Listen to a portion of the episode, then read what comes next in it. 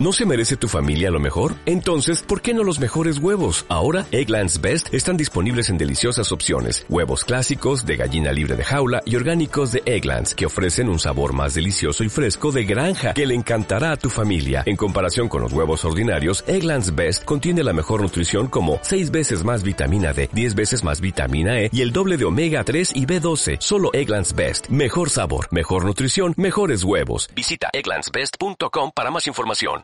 Hola, muy buenos días. Bienvenidos al vídeo en donde te voy a intentar explicar las curiosidades de la tercera enfermedad más bestia que ha matado más humanos a lo largo de la historia.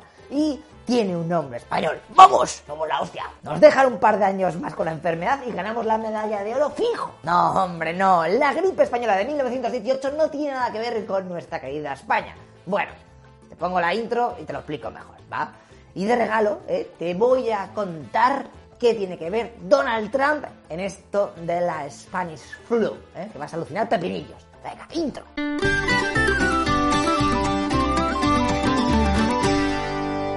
Viajamos a 1918, ya que no sabes que era trending topic en aquel momento en todo el mundo, pues nuestra querida Primera Guerra Mundial, amigo. Venga, pues meses antes de 1918 aparece un nuevo jugador en la partida, una pandemia que va a dejar a los dos equipos y a los que no están en el server ahí matándose catacroquet. Si la gente que estaba en las trincheras no tenía suficiente con no morir de asco, llega por el campo de batalla una gripe del horror. El primer lugar donde se registró fue en un campamento hospitalario de Francia por el cual pasaban más de 100.000 soldados cada día. Y claro, imagínate, estás ahí todo reventado con heridas por todos los lados, debilucho, porque la alimentación es una mierda, todo lleno de suciedad, con animales que estaban ahí al lado como suministros.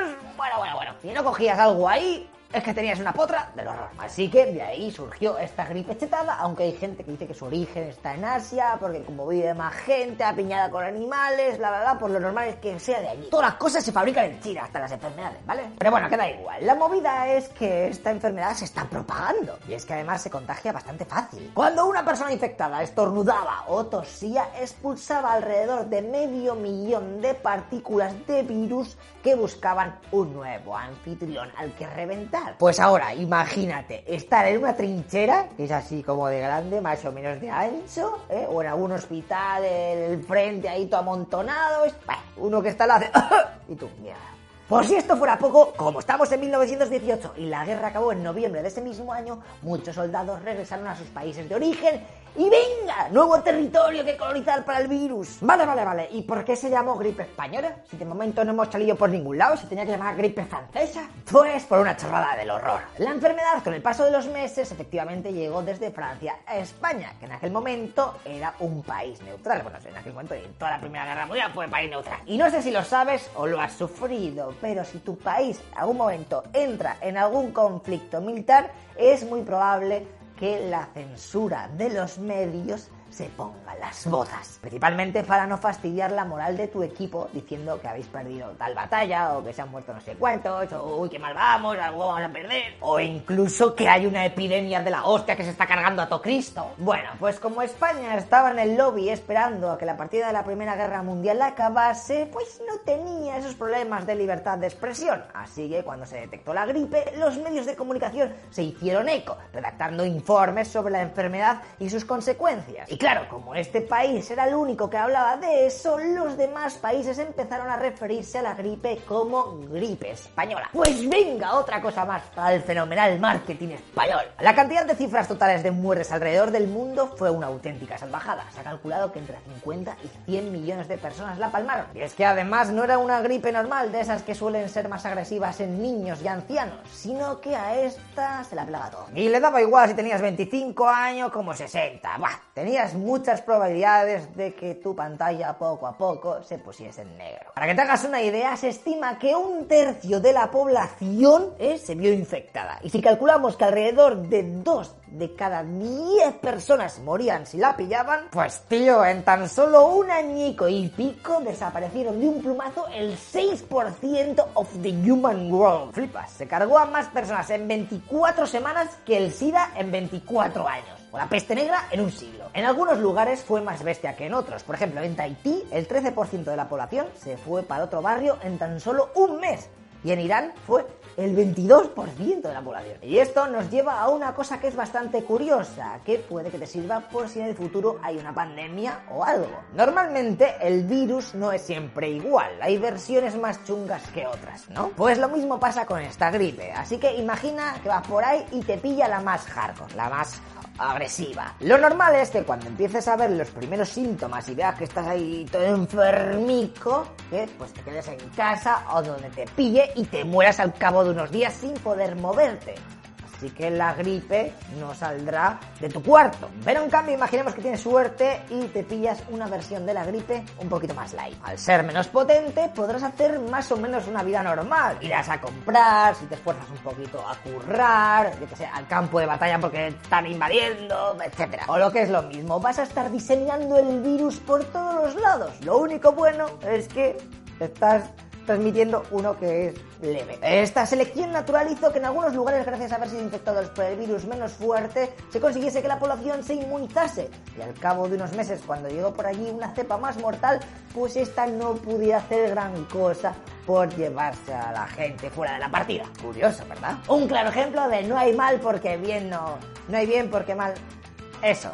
Venga. Otra curiosidad es que en Nueva Zelanda se transmitió a toda leche el virus entre las clases sociales altas de los indígenas. ¿Sabes por qué? Pues principalmente porque tenían una tradición de reunirse todos los jefes de la zona en el lecho de muerte cuando alguien pro se iba a morir. Y claro, imagínate la estampa. ¡Oh! ¡Habéis venido todos! No teníais por qué haberos... Ahora, estáis todos infectados, os vais a morir, os veo dentro de una semana. Hasta luego.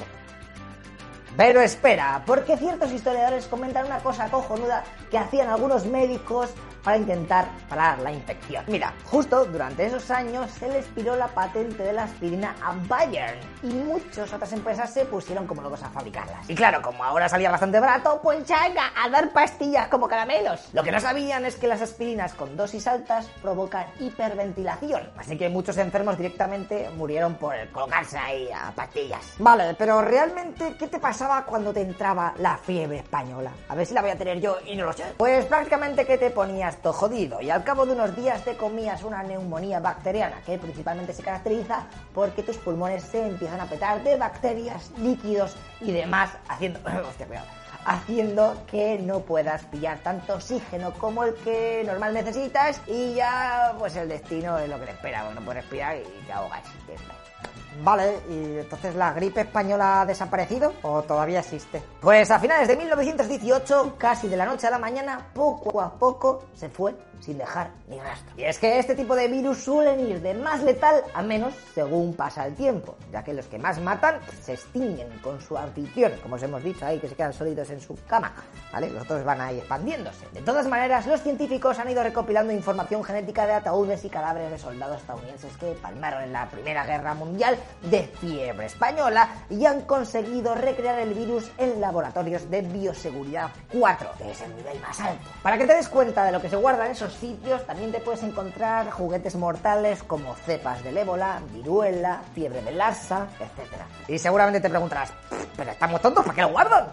¿Para qué quieren eso? A ver si la van a liar. Bueno, tú tienes que pensar que gracias a investigar con este tipo de bestias, luego pueden adelantarse cuando surja un nuevo supervirus, ya que han tenido tiempo y han probado cositas en el laboratorio. Ay, bueno, como últimos datos para Trivial, comentaros que durante la gripe española algunos países hicieron lo siguiente. Fomentar el consumo de tabaco, ya que creían que con el humo del cigarrillo se mataban a los gérmenes. En Estados Unidos directamente multaban con 100 pavos a quienes no llevasen máscara. Y por si te lo preguntas, solamente tres sitios de todo el planeta se libraron de la gripe española. Algunas islas del Atlántico Sur, la desembocadura del Amazonas y la Antártida. Bueno, pues esto ya estaría. Pero me he guardado unas bajo la manga, que no tengo mangas, ¿eh? Que es lo que te contaba al principio. Y es que seguramente Donald Trump ha llegado a presidente de Estados Unidos gracias a esta pandemia. ¿Cómo te quedas? A ver, lechero fumado, si esto fue en 1918, ¿qué me estás contando? ¡Calla, calla! ¡Flipas, eh! Es que, que diga que la historia está guapa, es que es totísimo. Un chancletazo ahí en el codo. A ver, en aquella época había gente que había contratado los servicios de alguna de las múltiples aseguradoras. Pues bien, un pequeño empresario alemán que estaba en Estados Unidos estaba poco a poco creciendo con sus ingresos y tal. Tenía dos pisos y siete habitaciones para alquilar. Pero no esas que zasca pilla la gripe española. Así que se muere y entre lo que había ganado el tipo este y lo que le pagó la aseguradora por morir, su viuda y su hijo siguieron con las inversiones. El chaval que ahora tenía ante sí una buena cantidad de cash no era más y nada menos que Fred Trump el padre de Donald Trump. Así que vete tú a saber qué habría pasado si el abuelo de Donald Trump no hubiese muerto por gripe española, yo qué sé. A lo mejor estaríamos jugando al Minecraft en 2020. Vete sabe. Bueno, ya vale de paranoias y te comento que en el próximo vídeo hablaremos de la medalla de plata en enfermedades chungas de la humanidad. O lo que es lo mismo, ¿sabes lo que es el sarampión? ¿Eh? ¿Sabes a cuánta gente se ha cargado esta mierda? Pues en nada lo vemos. No te olvides dar like, eh, my friend. Y cuídate, por favor. deseo toda la salud of the world. Venga, hasta luego, loca Pixar.